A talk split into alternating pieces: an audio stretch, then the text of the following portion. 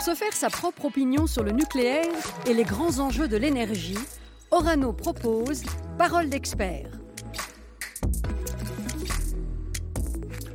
Bonjour et bienvenue dans ce nouveau podcast euh, un peu particulier puisqu'on n'y parlera pas directement du nucléaire, mais de la place des femmes dans cette industrie du nucléaire. Et quoi de mieux pour en parler que les témoignages de celles qui vivent l'expérience au quotidien? En l'occurrence, elles sont trois.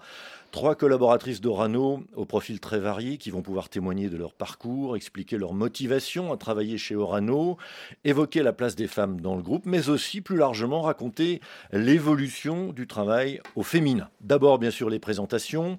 Avec vous, pour commencer, euh, Maria Rincon, vous êtes manager projet chez euh, Orano Projet, la branche ingénierie du groupe. Bonjour Yves. Oui, effectivement, je suis d'origine espagnole. Je suis arrivée en France pour compléter mon master en génie chimique. Et je suis dans les groupes euh, depuis 15 ans. Euh, alors pour euh, un ingénieur étranger, les nucléaires en France, c'est une référence. J'étais tombée amoureuse, si on peut le dire comme ça. c'est incroyable ce qu'ils ont réussi à faire. Et donc, joindre les groupes, c'était pour moi un privilège. Je suis passée par Pirlat, ensuite Niger, euh, Kazakhstan, le Canada. Et en ce moment, je suis sur Paris dans la branche ingénierie. À vos côtés, euh, Stéphanie Smat-Pinelli, euh, vous êtes directrice juridique en charge du contentieux chez Orano. Bonjour à vous. Bonjour Yves. effectivement, je suis depuis deux ans maintenant directrice juridique en charge du contentieux au sein du groupe Orano. Après avoir exercé pendant un peu plus de dix ans la profession, la belle profession d'avocate, j'ai intégré ce groupe et j'en suis absolument ravie parce que maintenant je, je, cherche à mettre le droit au profit justement de sujets qui me tiennent à cœur, que sont notamment le climat et l'environnement, mais je pense qu'on en reparlera. Mmh. oui, c'est un parcours assez atypique que le vôtre. On, y reviendra effectivement. Troisième invité, euh, Lorraine Leit, vous êtes chef d'installation de l'usine de conversion Philippe Coste au Tricastin. Bonjour. Bonjour Yves. Oui, moi j'ai intégré le groupe Orano il y a 14 ans. Euh, je suis ingénieur de formation d'École nationale supérieure de chimie de Paris et je suis également euh, titulaire d'un doctorat. Donc j'ai intégré le groupe par la porte des, laboratoires et j'ai ensuite euh, une carrière très diverse et variée qui m'a amené euh, à aujourd'hui euh, à être effectivement la patronne d'une nouvelle usine, l'usine de conversion d'uranium d'Orano. Alors vous êtes un peu plus sur le terrain que vos deux collègues, on peut dire ça comme ça ah, Je suis complètement sur le terrain. Euh, Orano m'a proposé euh, des postes euh, systématiquement en usine, hein, que ce soit laboratoire d'usine, responsable sûreté de l'usine, responsable sécurité de l'usine, et maintenant chef d'installation d'usine. Donc effectivement, je suis sur le terrain, dans un milieu, on en parlera, très masculin pour l'instant. Voilà, trois parcours assez différents et dont on va voir maintenant l'expérience au quotidien, le vécu au quotidien. Parole d'expert, des entretiens animés par Yves Decamp. Alors je suis, euh, nous sommes très curieux, on aimerait savoir ce qui vous a poussé euh, les, unes et les autres et ce qui vous continue, ce qui continue de vous animer à, travailler au quotidien chez, chez, Orano. Alors Maria Rincon. Euh, j'aime bien découvrir et apprendre des choses différentes tous les jours. Et dans le nucléaire, c'est le cas. On a peut-être une image euh, assez restreinte du nucléaire, c'est que les réacteurs. Et en fait, le nucléaire, il est dans notre vie de tous les jours, je dirais. Il est dans le médical, il est dans la production d'hydrogène, il est dans l'espacial. Ensuite, après les news de SpaceX et autres, et puis on sait qu'il euh, il y a le Mars Rover, par exemple, il, est, il y a une pile, c'est le nucléaire. Euh, aussi, les champs des possibles est devant nous. On ne peut qu'imaginer toutes les opportunités, tout, tout, ce que le nucléaire pourrait en faire pour nous dans les années à venir. On croit que c'est une vieille industrie, en fait, c'est l'innovation, c'est l'avenir. Pas du tout. Elle est là et heureusement. Et vous, Stéphanie, donc aucun regret euh, d'avoir quitté votre casquette d'avocate? Ma robe plutôt, mais aucun regret. Non, c'est vraiment un métier que j'ai euh, j'ai beaucoup apprécié, mais je suis euh, j'avais envie de nouveaux challenges et euh, je suis absolument servie et absolument ravie. Je suis un peu comme Maria. J'avais j'ai besoin d'être animée par la soif d'apprendre un peu tous les jours. Et depuis deux années, réellement, j'apprends quelque chose tous les jours. Je suis absolument fascinée, en fait, de jour en jour par cette industrie. Donc, je partage vraiment un peu ce que tu disais, Maria. Je suis fascinée par toutes les opportunités qu'offre le nucléaire. J'ai eu la chance enfin de visiter un peu, d'aller sur des sites et de voir. Euh, ça, ça, a vraiment conforté ma fascination pour tous ces métiers, toute cette, cette symbiose qu'il y a aussi entre les métiers et comment on peut réussir tous ensemble à faire avancer un projet. Et alors pour ce qui me concerne plus particulièrement, je suis vraiment contente aujourd'hui de, pouvoir mesurer à quel point le droit a une place fondamentale dans une, filière qui est euh, éminemment d'actualité. Et donc c'est pour ça qu'on travaille beaucoup au sein de la direction juridique à travailler pour le groupe en sorte de, vraiment mettre euh, au service de nos projets et de notre activité une protection, une protection juridique et de limiter évidemment aujourd'hui contre la tendance actuelle qui consiste à vraiment encadrer les entreprises au maximum. Donc nous, on est là vraiment au soutien de l'entreprise pour faire un petit peu aussi de prospective et pour mettre encore une fois euh, nos compétences parmi tous ces métiers au service de l'industrie. Et vous, Lorraine, vous êtes, euh, donc on l'a dit tout à l'heure, vous êtes plutôt les mains dans le cambouis, donc. Oui, alors moi je suis les mains dans le cambouis, donc chez nous il, n'est pas noir, hein, le cambouis, il est plutôt jaune, vert, blanc, mais c'est pas, pas grave.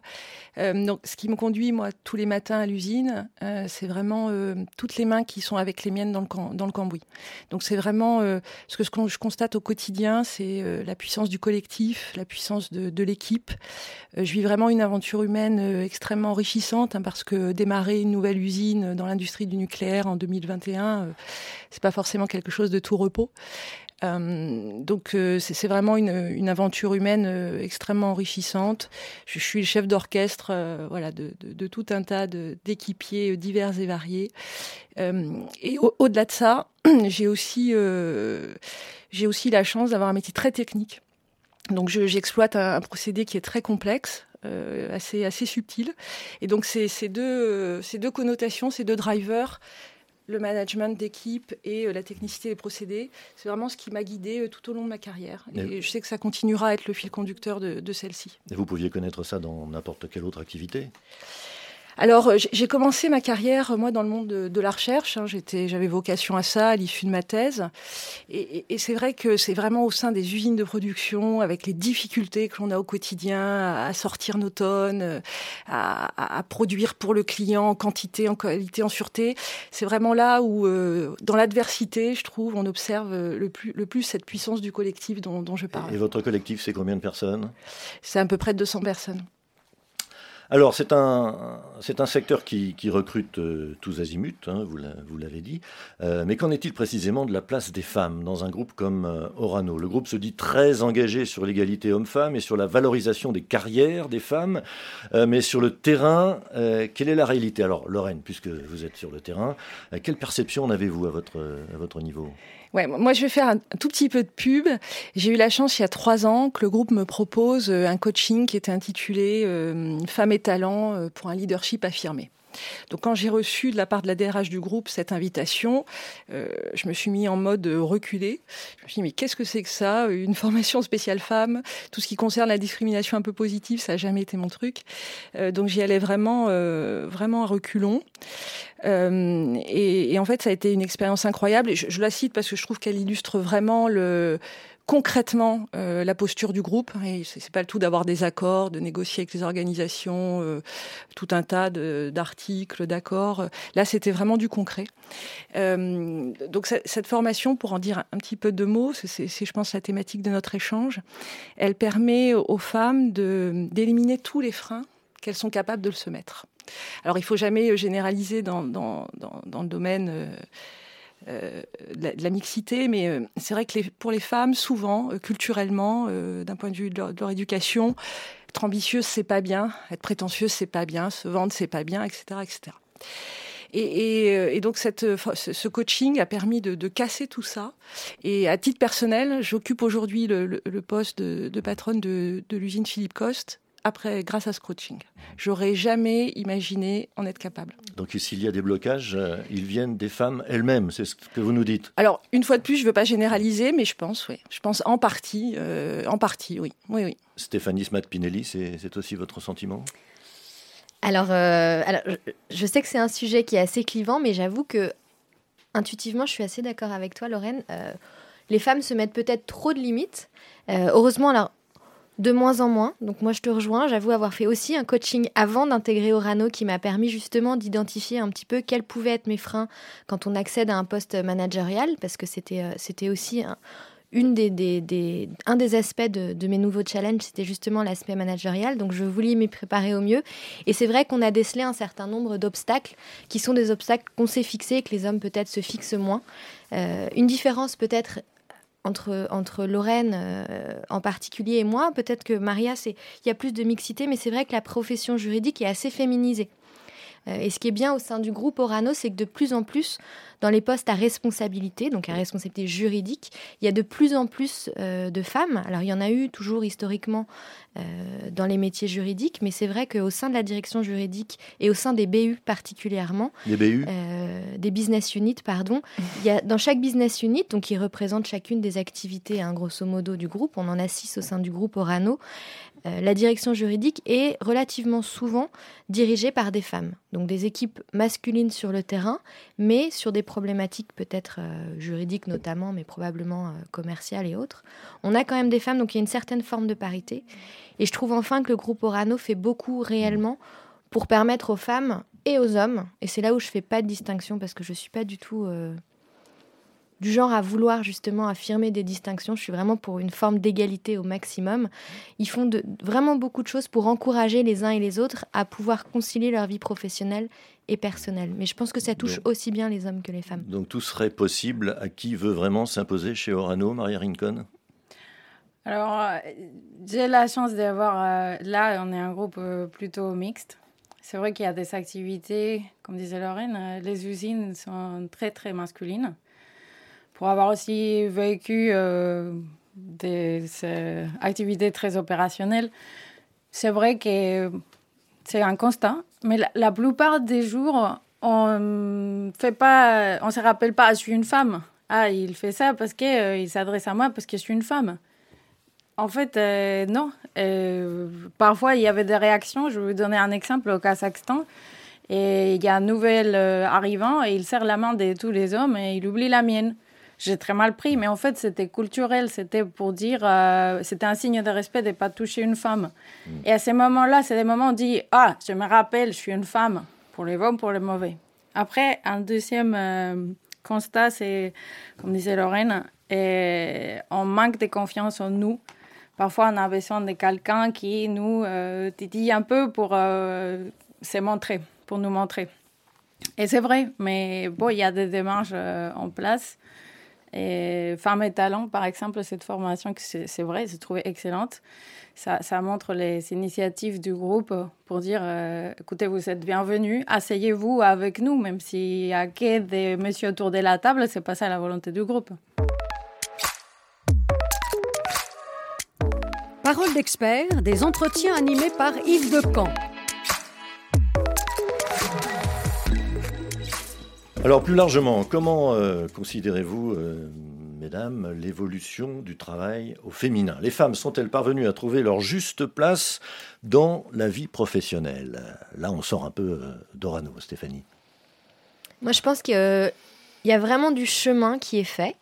je pense, et je le répète, que les femmes doivent contribuer aussi à faire avancer les choses. C'est-à-dire qu'il faut, il faut se mettre dans une posture un peu proactive et peut-être apprendre à, échapper un petit peu à nos obstacles, peut-être avoir un peu plus d'audace parfois euh, et, oser un peu s'affirmer. Donc je pense que là-dessus, y, a les nouvelles générations de femmes, à mon avis, ont cette audace.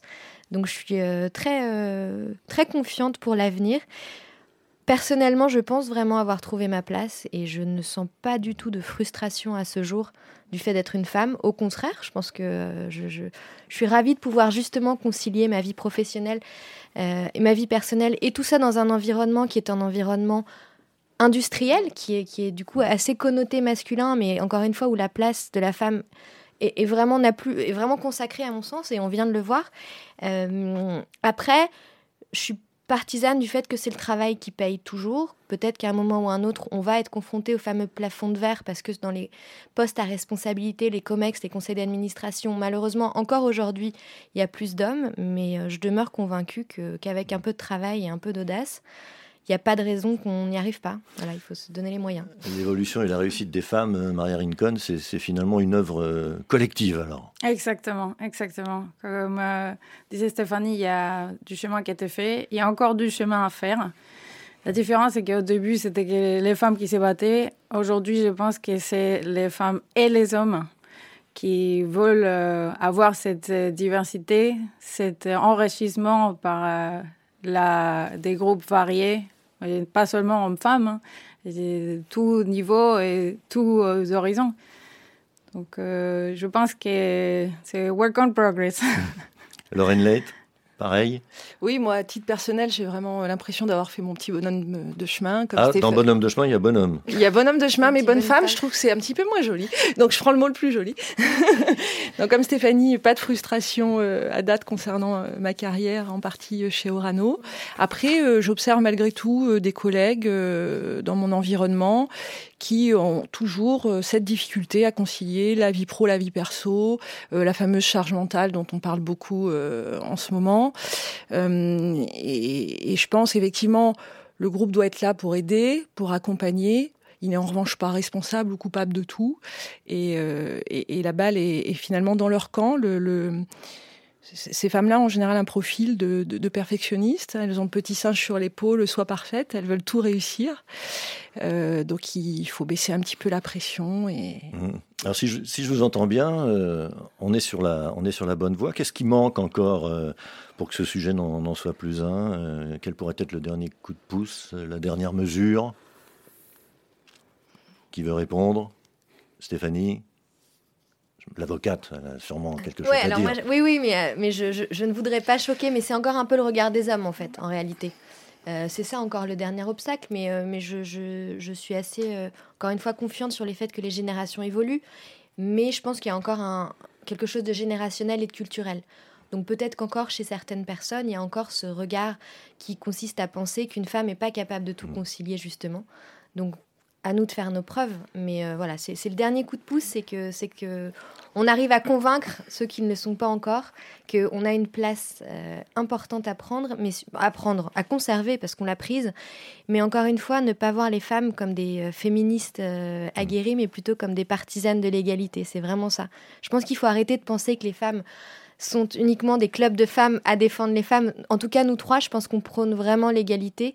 Et ce qu'on prône, c'est euh, la reconnaissance de nos compétences, de nos valeurs, de nos sensibilités respectives, qu'on soit un homme ou une femme. Maria C'est difficile à répondre parce qu'il est à le mot dernière, dernière difficulté. C'est que quand on se met en marche, qu'on découvre des petites ou des grosses difficultés petites, à, fur et à mesure qu'on avance. Et les sujets, c'est pas de dire, euh, c'est pas des difficultés que pour les hommes ou pour que les femmes, c'est de travailler ensemble vers un objectif commun. Alors pour conclure, quel message euh, vous souhaiteriez euh, faire passer aux jeunes, et notamment aux jeunes femmes, qui voudraient par exemple rejoindre Orano ou plus largement la filière nucléaire, Lorraine?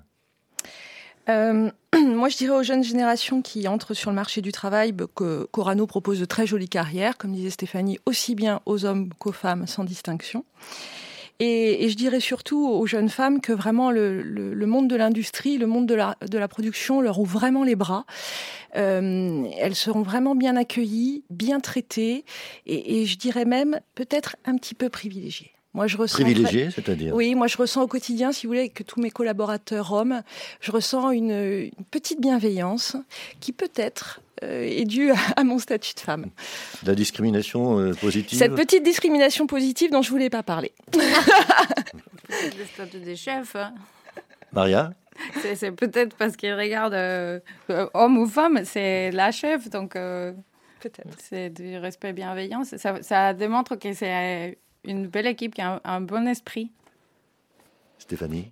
Moi, je pense que, comme vous, rejoindre la filière nucléaire, c'est vraiment une possibilité d'exercer une multitude de métiers dans un environnement qui est ultra dynamique et ultra, ultra innovant. Et surtout, c'est à la croisée des chemins aujourd'hui et des enjeux de la société.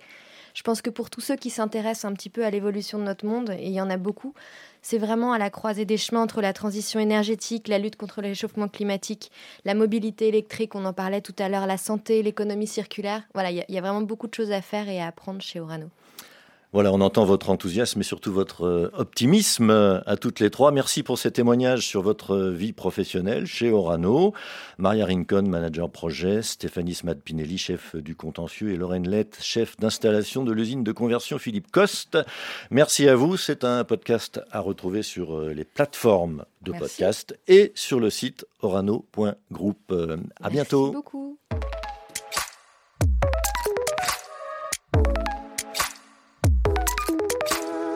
Parole d'expert, c'est une collection d'entretiens en podcast.